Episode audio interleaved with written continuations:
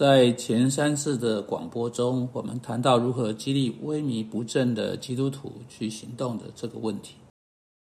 我们出了问题，我们的教会充满了在他们归正到基督信仰时，表现出很大的热情，对成长有非常高的兴致的人，如同启示录称之为他们有那个起初的爱。之后啊，突然间呢，他们看来好像冷却下来，他们在他们的座位上坐定下来。他们变成了例行例行公事的基督徒，像他们周围所有人一样，对成长兴趣消失不见，对要改变的关切消散无踪。他们就在那里，完全没有两样啊，跟大家一样的。如果有成长，也是很小程度的成长。我们纳闷，到底发生了什么事情？我们透过马太福音第二十八章大使命去探索，为何那事会发生的一些理由。一些原因，当然我我们说了，我们无法把所发生的每样事情都考虑进来。我确确实有考虑到基督徒所面对的一些问题，例如主耶稣在这节经文告诉我们要去使万民做主的门徒，啊，就是万民就万国啊。我们看到这意味着教育本身也是这个万国的一部分，但是当他们要被教导去遵遵守或遵行或去做。凡主耶稣基督所吩咐的，那就是说，当一个人成为基督徒的时候，他的生命方式一定要有所改变，或者他的生活形态或他的模式一定要有所改变才行。你要知道啊，当一个人信靠耶稣基督啊，得到饶恕的时候，饶恕可不是唯一的目的啊。当然，他为之被定罪的所有有罪愆的事情被上帝饶恕的目的是有，但这也是一个新关系的起始。饶恕像是一个分水岭，水从山上的两边流下来，饶恕的水一部分流到忘记的这边。我们在其中把过去我们所做的错事放在过去。饶恕的另一边意味着，现在我们必须发展一种新的关系，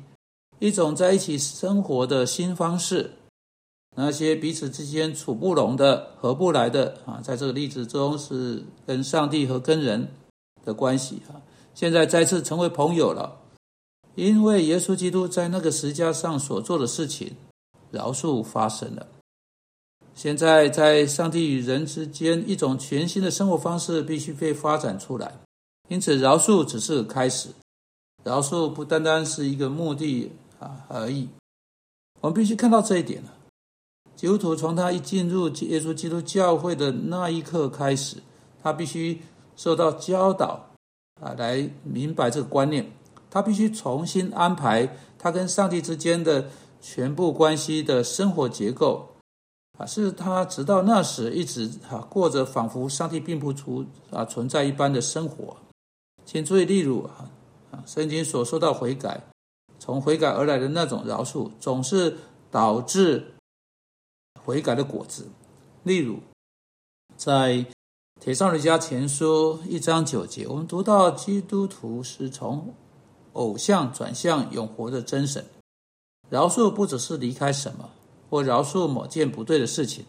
而是转到所有是对的事情上面。因此，当一个人从偶像转离时，他光是从偶像转离是不够的，他必须转向永活的上帝。这就意味着他从服侍偶像，从想到偶像。从过着拜偶像的生活，以及从偶啊跟偶像崇拜有关联的生活模式转移，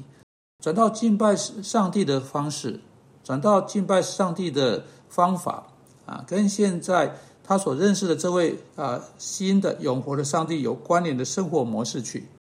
这并不只是意味着转向他啊，就其目的是饶恕而言，这只是全部新生命的开始而已。当人们来到施洗院那里悔改他们的罪，接着施洗院在路加福音三章七至十四节告诉他们回到他们原本的工作岗位去。士兵回到他们的岗位，百姓回到他们的地方，税吏回到他们原有的工作上等等。当回到旧的工作岗位上，是要以新的方式去做事。举例来说。士兵被告知回到旧的岗位上，要继续做他士兵的工作，但他不再利用在他权柄之下他有的无力之便，而在他跟人的关系上，他要成为温和，他要公平。税吏被告知回去要继续在合法的职权上收取上帝命令国家可以收取的税款，但他不可以借着欺骗百姓，这剥削实在不是对百姓所要求的数目的金钱，哈，而从百姓敲诈的那种方式去做。他要回去做一个诚实的收税员。这对在那个领域的任何人来说都是一件艰巨的任务，因此重点是要立刻有改变。约翰立刻告诉这些人要改变，这不是一件他期待他们自己会知道的事情。他告诉他们，当他们问啊，他们当做是合适的时候，他们看出他们有需要在他们生命中有些不一样事情，约翰就确切的告诉他们，他们必须要做的事情。他们必须回到他们的生命当中，他们的工作等等，要一种全然不一样的方式去做这些事情。使徒们总是在很早的阶段就教导啊，他们新归正者许多有关生活的事情。保罗在铁山雷家的时间不是很长，却却教导了很多事情。他一再说：“我教导你们，不可过一个一种没有节制的生活。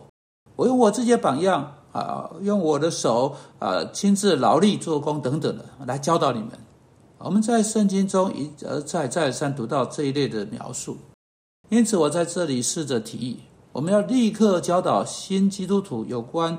呃新的生活方式，不止教导他们教义，而要为每一个新的归正者设立一系列的辅导会谈啊。也许是教呃牧师教会同工需要在教会中被教导啊如何做这样事情。我的意思是，呃，这个长老或者主席同工们，免得啊这个这任务呢只落在一个人身上而过于劳累，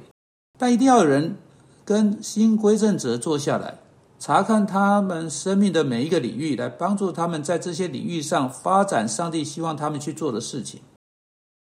他们应该啊被教导如何使用金钱，啊，他们应该被教导如何像一个基督徒去工作，啊，他们应该被教导如何在家中生活。我们会在啊接下来的 Podcast 中会更完全一点进到这些事情的其中一些。但我在这时候，在这个时候所建议的事情是这样：光有教义的课程是不够的。当新归正者进到教会中。我们必须尽快辅导他们在生命中有所有的改变。他所发展出来的生活模式、生活形态、他的生活习惯必须要改变。